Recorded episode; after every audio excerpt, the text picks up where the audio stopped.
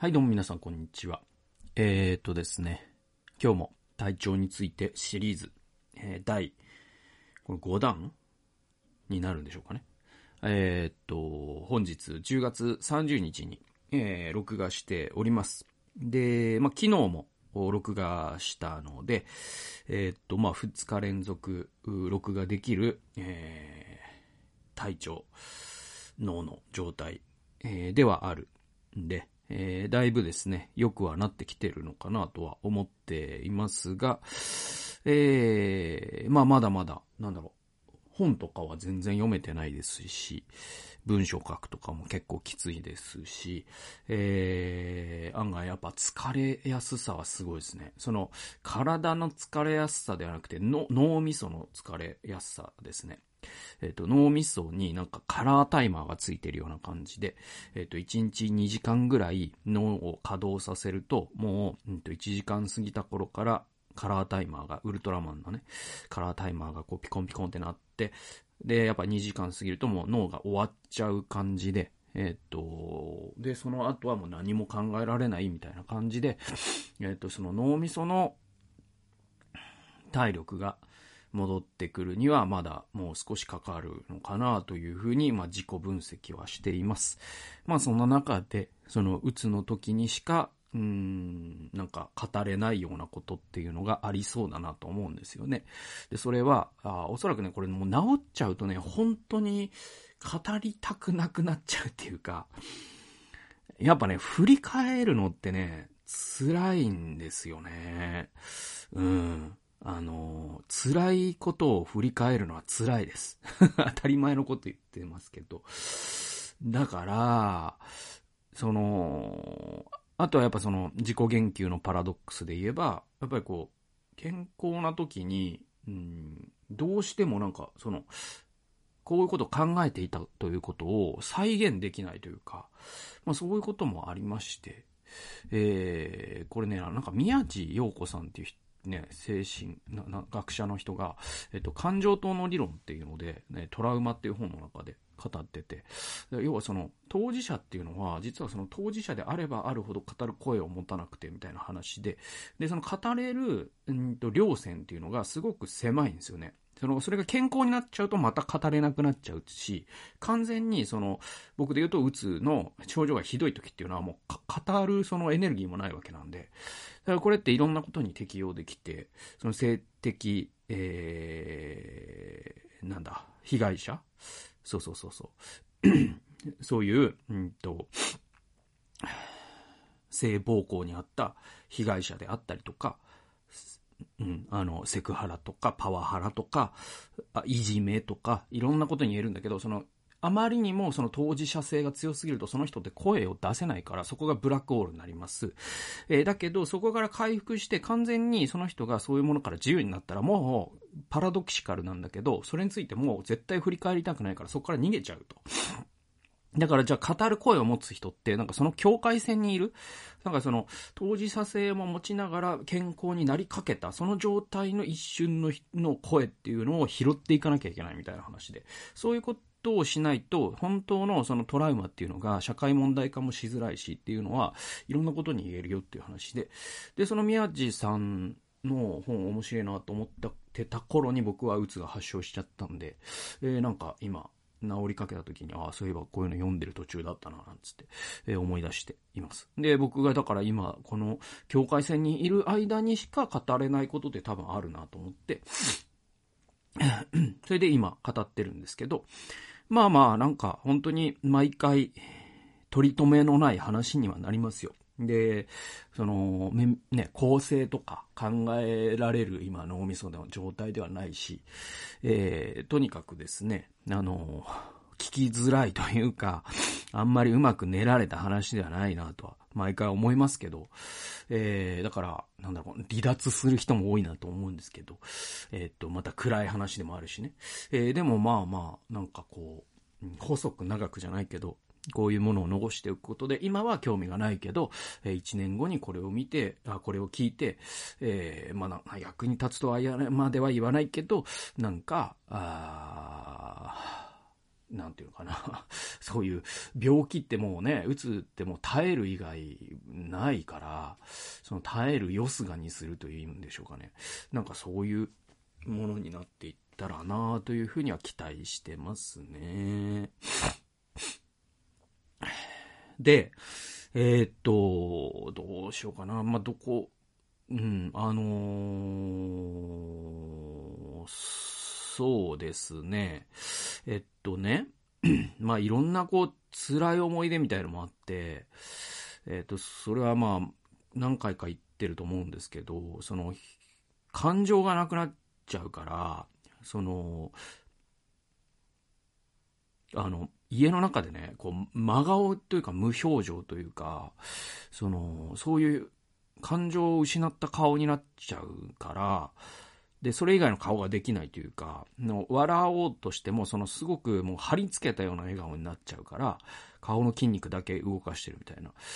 その、だから、その子供と接することができなくなってですね、そのご飯をその一人で暗い部屋で食べるということは結構今回辛かったし、で、だからあとね、もう本当にこう、時々、その 何週間かに一回も、本当にこう、うん、自分のその、情けなさとか悔しさとか、不甲斐なさとかが、え、っと、もうなんか爆発するというか、で、まあ、ね、家族がいない時ですけど、そういう時に本当にもう、なんでこんな思いをしてるんだろうとか、まあ、あとその、そうそうそう。で、まあ自分を責めてもしょうがない。分かってますけど、分かってますけど、その腹が立つし、うん、うん、もうや、もうやるせない思いみたいのが爆発して、何週間かに一回ね。で、まあまあ、その、金、その、隣、ね、集合住宅だから、えっと、僕らの家は、えっと、片面はエレベーターに接してるので、そのエレベーターに接しているところの、その、洗面所って、あのね、洗濯機のある脱衣所か。脱衣所で、そのタオルで顔を覆って、さ、叫んで泣いて、号泣してみたいなことが何回かありましたね。もうもうなんか、何に対して怒ってるのか、何に対して悲しいのか、もうわからないんだけど、頭も混沌としてるね、しね。でもまあとにかく、赤ん坊のように泣くみたいなことがありましたね。あとは、その、やっぱ結構、その、トラウマじゃないけど、本当に、あ辛かったなって思うのは、やっぱり、その、対人恐怖っていうのもあって、やっぱその、僕はその、うつじゃない時の自分とうつの時の自分ってもう人格すら違うんで、この、えっと、うつになると、その性格も変わっちゃって、えっと、せ、それで言うと、僕別に、あの、人見知りではあるんですよ、もともと。だけど、その、人嫌いっていうのとも違うんですよ。これはまあ、HSP の本を紹介した時に、僕言ってるか言ってないか忘れたけど、また詳しく HSP のこと話したいなとは思うんだけど、その HSP の人って、その人に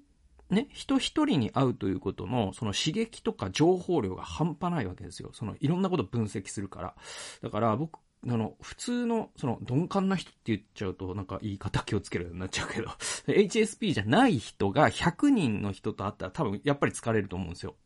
だけど HSP の人って多分一人と出会うということが、その、そうじゃない人、HSP じゃない人の100人分の情報量とか刺激量になっちゃうんです。だから疲れるんですよ。だから、その人が嫌いなわけじゃなくて、その処理能力が追いつかないから、多くの人には、ちょっと、あ、あ、会えないっていうか、あの、お腹いっぱいになっちゃうっていうか、そうなっちゃう。脳がお腹いっぱいになっちゃうんですね。だから、あの、それを人見知りだと、僕、かん、人見知り、うん、人見知り、人嫌いか。人嫌いだと勘違いしてる人も多いんですよ。人が嫌いなわけではない。だけど、その、多くの人と会うと、ものすごくエネルギーを使っちゃうから、あの、ちょっとそういうところからは距離を置きたいっていうのが多分 HSP の人の、うん、一つの、えっ、ー、と、人との距離の取り方のあり方だと思っていて、でも、鬱になると、その、えっ、ー、とね、普段はだから僕は人嫌いではないんですよ。その、一人一人に会う情報量が多いから、えっと、年に新しい人と二人知り合えば僕は十分だと思ってるぐらいで、うん。だから、名刺とかマジで減らないですからね、僕ね。なるべく新しい知り合いを作らないように生きています、普段。それは僕の脳を守るためで。で、えっと、何の話だっけ？それで、だけど、その病気になっちゃうと、またちょっと人格すら変わっちゃうところがあって、もう人嫌いどころか、もう人が恐怖になっちゃうんですね。で、えっと、2回ぐらい僕だからそのコンビニに行ってさ、その店員がいるという、店員と同じ空間にいるということがもう怖くなっちゃって、何も買わずにちょっと半泣きで逃げ帰ったりとか、あとジムにね、ジムの話はまたいつかしたいと思うんだけど、その、えー、っと、病気のこの2ヶ月半の間も、ジムだけは本当に最後の最後の生命線として生き続けてたんですよ。週に3回から4回。で、1回のトレーニング時間は本当に短くしてて、それはやっぱり疲れちゃうっていうね、その疲れっていうのは体の疲れじゃなくて、その人が周りにいるということに耐えられなくなっちゃう。えー、だから、その、えっ、ー、と、ウォーミングアップとか、あとその、トレーニングした後の、えっと、なんていうの、フォームローラーっていうのでね、筋肉をもみほぐすとか、そういうスペースもあったりとかね、ストレッチ的なね。で、そういうのをじっくりやった方が本当はいいんだけど、もうそんなのもう一切せずに、もう逃げるように帰ってくるっていうか、30分トレーニングして、さ、サクッと、ね、えー、シャワー浴びてサクッと帰るっていうか。まあそうやってじ滞在時間を短くすることで、なんとかできて。で、それは週に3、4回行ってて、それが最後の最後の生命線だなと思ってたから、もしジム行けなくなったら本当に僕病院に行こうと思ってたんですね。まあそれれでまあ、薬出されて終わりみたいな感じかもしれないけど、とにかくそのジム行けなくなるってことは僕はちょっとやばいと思ってたんで、ジムだけはなんか全ての気力をかき集めていってたんですよ。で、それはなんかその、多分だけど、その、えっ、と、体力というものを、多分その脳みそも臓器ですから、ね。だから、その脳を支える、その体というものがしっかりしてないと、脳、ダメージを受けたのが今は脳だけかもしれないけど、もしそれの二次被害として体も動かさなくなっちゃって、体も筋力が衰えてとかなると、あの、今度脳が大丈夫になっても、その体が足引っ張っちゃって、回復が間に合わないっていうか、やっぱ長期化になっちゃうっていうのが僕のその、えっと、これまでの再発の経験から学んだことで、とにかくその体の土台だけは、なんとか維持、維持というかね、うん、しないといけないから、えっと、筋トレは行ってたんです。でも、やっぱりね、その、うん、時間帯によっては、その、フリーウェイトゾーンに結構人がたくさんいるような時があって、で、一回かな、やっぱさすがにね、なんかね、ちょっと調子が悪い日にジム行って、ね、気力を全部かき集めてジム行きました。着替えました。フリーウェイトゾーンで、ダンベル持ち始めました。だけど、周りに何人かの人がいるということが、本当にこう、神経に触って、えー、っと、なんか、怖くな、怖い、な、なんて言うんでしょう、ああいうのって。うん、なんかゾワゾワっとするっていうか、なんか神経過敏みたいになってるから、うん、それで、辛くなっちゃって。で、これもなんかもう半泣きでジムからほとんどトレーニング途中でやめて逃げ帰ったみたいな日がありましたね。だからそういうのはやっぱりこの2ヶ月で、まあ、あの、いくつかの辛かったことの代表例としてあります。で、えっと、今回は、そうだな、あれを、あのね、これはまたちょっと時間かかっちゃうけど、まあ、今日なるべく話切る、切りたいなと思うんだけど、あの、僕の中では、その、うつの薬って、その、僕、ケミカルな薬は効かないので、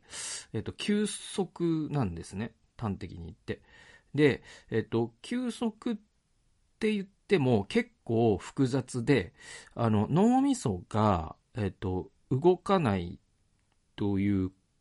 ことを、その脳を休憩させなきゃいけないんだけど、例えばその足を骨折したとかだったら、そのギプスで足をつって、で、ベッドで寝てれば足は休息するんですね。だけど脳みその場合は、あのね、休息って言っても、じゃあ、24時間寝ることっていうのはできないわけですよ。で、僕は、あの、僕は、あの、幸いなことに寝るっていうことは結構得意なので、あの、ロングスリーパーなので、やっぱ1日9時間、10時間寝寝るんですよ。で、特にうつの時はし、あの、しっかり、あの、過剰ぐらいまで寝た方が、僕は予後がいい感じがするので、しえ 9, 9時間とか10時間寝るんです。でも、起き、さすがに毎日12時間っていうほどのロングスリーパーではないから、えっと、起きるじゃないですか。で、起きるんだけど、その起きている間の過ごし方って本当に難しくって、その仕事ができない、そのね、気力もないし、思考力もないし、本も一行が読めないよってなると、えっと、うん、あの、ね、何もできないっていうか、そうそうそうそう。じゃあ手、手でも動かしてればって思うかもしれないけど、その手を動かす気力っていうのもまたなかったりするから、ジムで行く、ジムに行って1日1、1時、えっ、ー、と30分とか体を動かすだけで精一杯で、で、気力っていうのもないよと。で、そうなった時に、その、何もせずに、ひたすら時間が過ぎるのを待つっていうのは、超やばくて、えっ、ー、と、うつ病の、その症状の一つに、その自分を責めたりとか、自殺したいっていう思いとか、あのー、なんていうのかな、その自分を傷つける方に、その脳が傾いちゃうんですよ。で、これは止めようとしても止めれないです。あの、認知行動療法とかって、あの、それを切り替えましょうねって話なんだけど、それができるのは、うつの前段階だけで、うつになっちゃったら、もう脳の、その、なんていうのかな、代謝というか、その、気質的異常でそういう症状があるから、気力で止めれるわけないんですよ。わかります？その、気力で痛風治せないじゃないですか。それと同じで、あの、だから、えっと、何もせずに、あの、時間を過ごすっていうのは、相当僕は、僕の経験上危ないんですね。あの、ま、うん。あの、死なないまでも、死なないまでも、とにかくその悪いことばかり考えてしまうし、それも自動的に脳がそうやって暴走しちゃうから、で、自分を責める方に、責める方に責める方に行っちゃうし、え、っと、だから、これをなんとか止める形で脳を休ませようとすると、え、っと、何か、その、思考を停止させるようなコンテンツっていうか、メソッドっていうか、そういうものを作る必要があって、で、だから、うつ病で、もう本当にこれ無限に多分正解はあって、あの、僕本で読んだのはなんか、いや、ひたすらその2000ピースとかのパズルをやるとかっていうのがいいっていう人もいれば、あの、編み物をするのがいいっていう人もいれば、あとなんか畑仕事がいいっていう人もいれば、本当に人によるんですよ。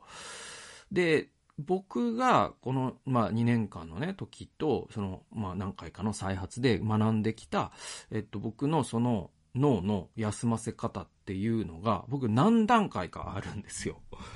で、それはやっぱりその気力と比例してできることが塞がれている、いくから、その塞がれる度合いに従って、段階的にそのカードを切っていくっていうか、僕にとっては薬なんですね、これね。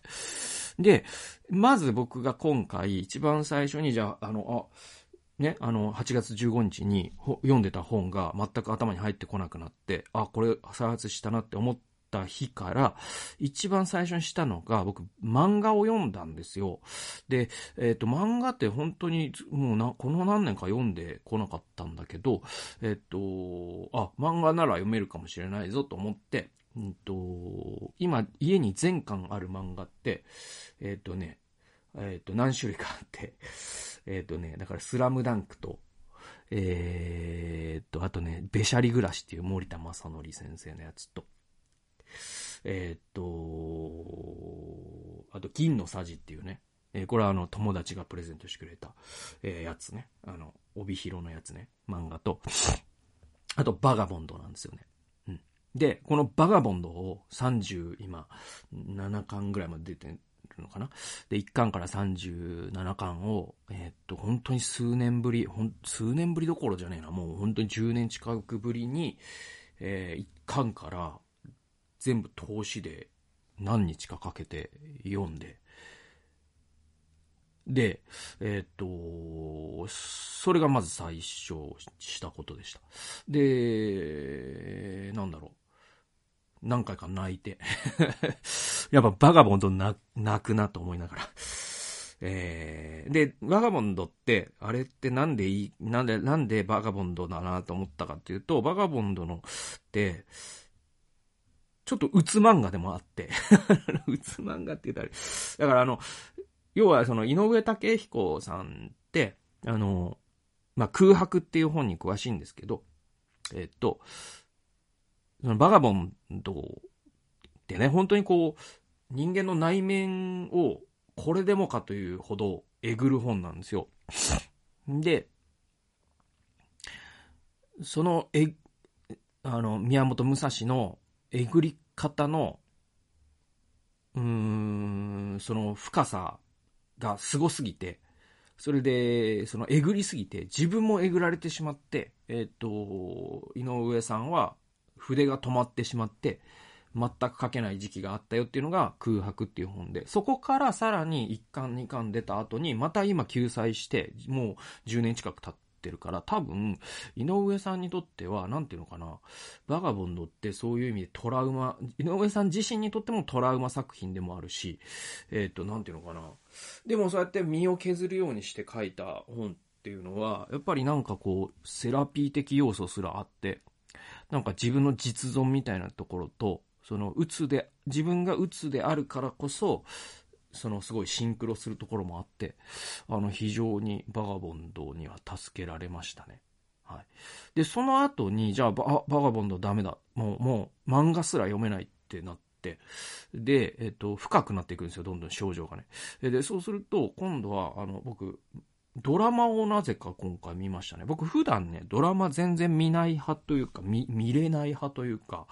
あの、本当ドラマ見れなくて、えっと、映画、2時間の映画は結構、あの、精力的に見るんですね。年間100本以上見るんですけど、えっと、ドラマってなんかね、なんかね、なんかその、うまく言えないな。なんだろう、僕はやっぱその、映画のその濃さが好きなんですよ。その、情報量がお、お、とにかく多いから、映画って。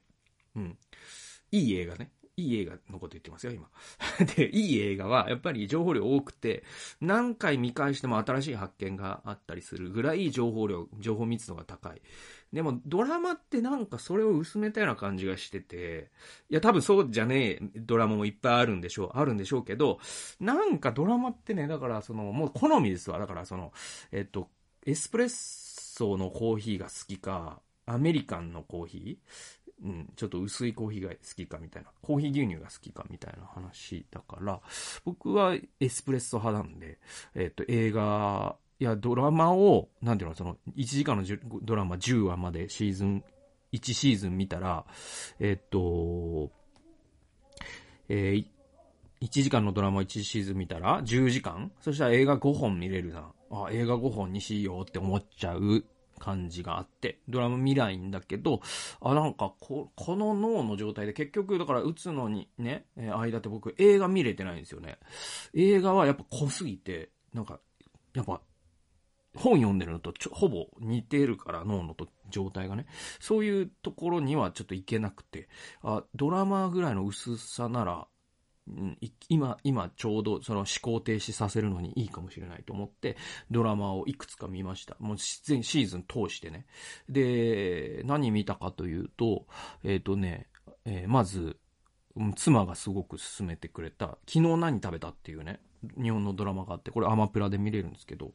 これあの、すごくよかった。西島さんと、えっ、ー、と、内野さんか、えっ、ー、と、が主演してて、まあ、あの、ゲイカップルの話なんだけど、もうめちゃくちゃ僕は良かったですね。うん。で、そのななんだろうゲ、ゲイ云々というイデオロギー性としてというよりも、それも、まあ、それはまたいくつか別な場所で語りたいけど、そう、それ以上に、ふ、普通に、その、ヒューマンドラマとして優れてるし、え、っと、なんか、まあ、飯がうまそうっていうね あの、ご、料理、え料理ドラマですから。あれ、ゲイ、ゲイドラマじゃなくて。だから、あの、すごく僕は良かったです。はい。んで、えっ、と、その後に僕、ファーゴ、シーズン1から3まで全部あ見ました。はい。で、ファーゴって僕も大好きな、映画が大好きなんですよ。で、公園兄弟が監督してて。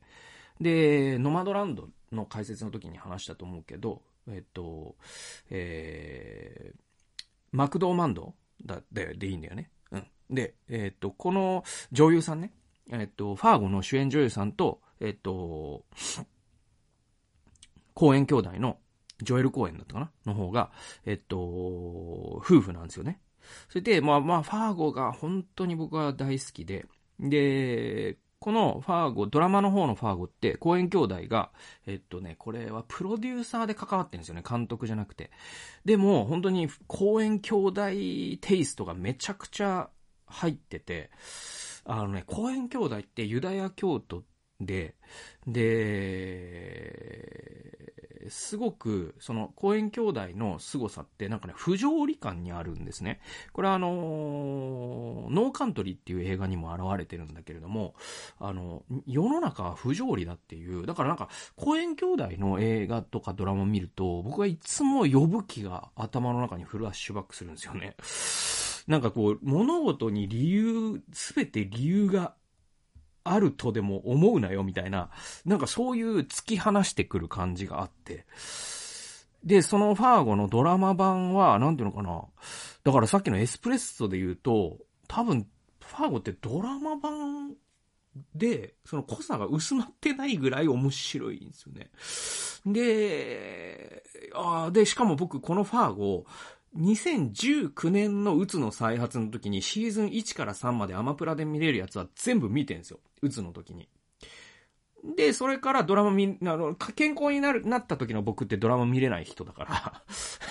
ずっと見て、放置してて。で、また病気になった時はドラマ見れる人だから、ドラマしか見れない人になるから。だから、えっと、ファーゴまたシーズン1から3まで全部だから2回目、二周目して、やっぱやっぱね、ほんと面白かったななんか、その時間をとにかく過ごさなきゃいけないという中で、うつのことを忘れさせてくれるっていうのが一番大事だから、そういう意味では、えっと、ファーゴには本当に助けられましたね。あの音楽とかね、もう本当にちょっと間抜けなところとかね、その人間の愚かさとかね、そして恐ろしさとかね、とにかく僕はなんかファーゴシーズン1ね、本当に映画好きの人にこそ見てほしいと思ったりとかしますね。めちゃくちゃ面白いですよ。で、その後に、あ、もう、あ、ダメだ。あの、ファーゴも終わっちゃったっってなった時に、次にすがりついたドラマが ドラマにすがりついた時期があるんだけど、えー、それが、あの、ボッシュっていうドラマで、で、これ僕も全然もう、なんていう、ジャケ買いじゃないけど、その、アマプラでこうね、うん、なんか、時間を潰すやつないかな。ね、脳みそを休ませる薬はないかなと思って探して。えー、で、えっと、ボッシュっていうドラマがあって、なんか割とちょっと興味深かったんで見てみて、これシーズン7までなんとあります。で、シーズン7まであるってことはアメリカでめちゃくちゃ人気あるってことで。で、えっと、これは、あの、刑事物なんですよ。で、ボッシュっていう、えー、刑事、その、えっ、ー、とね、ロサンゼルス死刑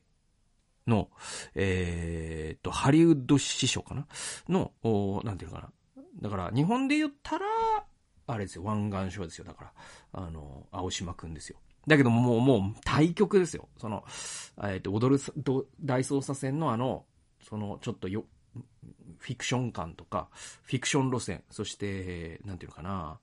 ちょっとやっぱ、お子様向けと言いますかですね、そういうテイスト、味付けだとしたら、まあ、ファーゴって、あ、ファーゴじゃない、ボッシュってもう、本当に、ハードボイルドで、も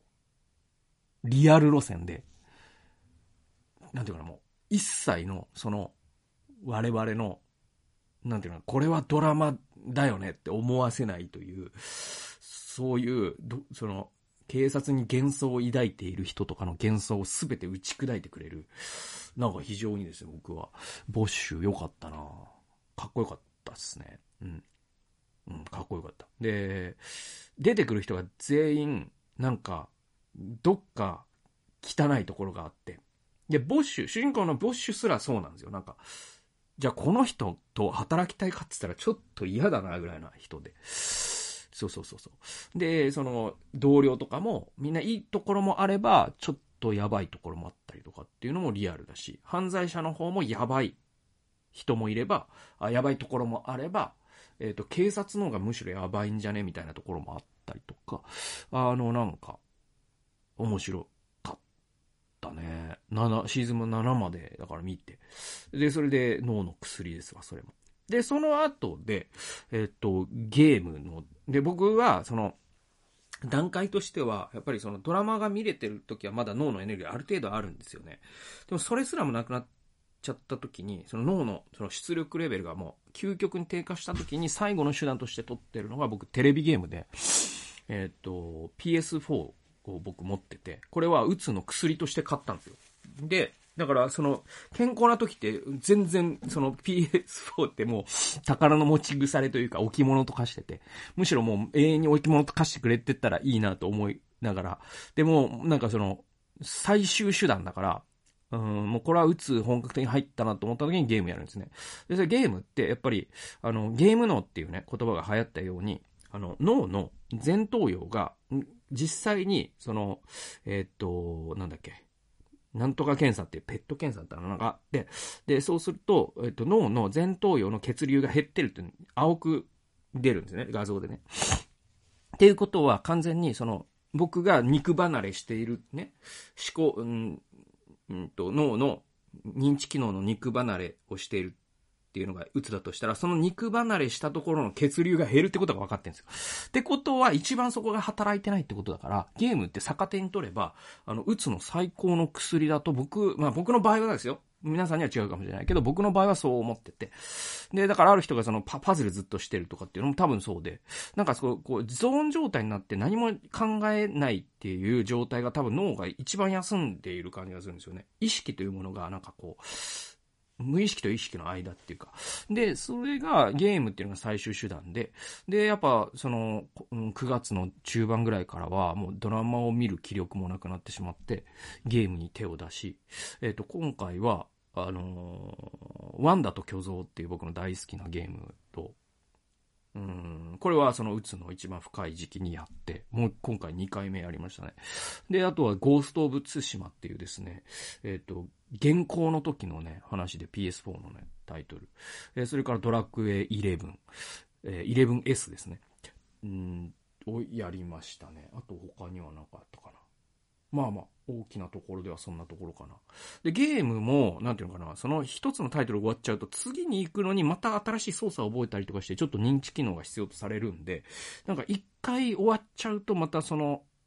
あれなんですよね。なんか、次に行くのに、またエネルギーがいるから、えっと、ゲームも多分僕、だからそのドラクエ 11S が終わったあたりで、えっと、次のゲームがで僕できなくなっちゃって、もうなんか疲れたと思って。で、じゃあ、じゃあどうするってなって、ドラドラマももう見るエネルギーもない。ね、ゲームするエネルギーもない。で、最後の最後の最後の、あれは僕はもう、あの、これ一番悪い時ですよ。一番悪い時は、へ、まあ部屋真っ暗は基本なんですよ。それはし、その光の刺激が辛いからで。で、部屋真っ暗な中でゲームやったりとか、ドラマ見たりとかしてるんだけど、最後の最後のゲームすらできなくなったっていう時は、一番最後はラジオ聞くんですね、僕ね。で、暗い部屋で時計の針を見ながらラジオ聞いてるっていう。で、まあその状態の時はやっぱ相当うつが悪い時なんで、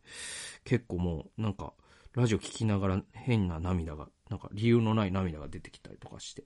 結構やばいんですけど。でも、そのラジオ聞いてると聞いてないとではやっぱりその時間のうん、過ごし方のうんと、難しさが違うというか、ラジオって、で、僕の場合はその芸人のバカ話っていうか、それが一番良くて、だから時事ネタとかは全然ダメだし、その時代とは関係のないものを聞きたいんで、昔のやつの方が僕はいいんですよね。今のものだと、ね、今コロナがうんっていう話が出てきたりすると、ああ、世の中動いてるなって思っちゃうから、10年前ぐらいのね、音源とかを YouTube から探してきて聞いたりとか、えー、して。でもその、ね、薄くラジオが流れてるだけで、なんかこう、脳の、その、トラックっていうんですかね。なんかこうミニ四駆のサーキットみたいなイメージで言うと、その自分のほっとくとうつ病の時の脳のそのミニ四駆のサーキットは、なんかもう、うんと、